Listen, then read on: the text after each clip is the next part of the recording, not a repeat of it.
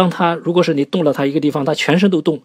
呃，或你动了他一一个地方，他光是比方动了他的脚，他左脚他整整仅仅双收缩，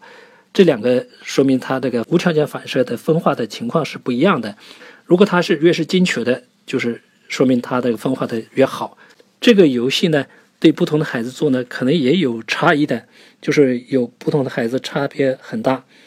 呃，有的孩子可能很早的就能精确的分化自己的不同部位的这个呃条件反射，有的孩子可能相对比较晚一点。通常呢，要十十天以后才有可能看得出明显的差异。当然呢，这个游戏也可以做的更更长时间，比如说几个月，孩子已经几个出生几个月了，也可以做这些那些游戏。呃，但是呢，做的结果是不一样的。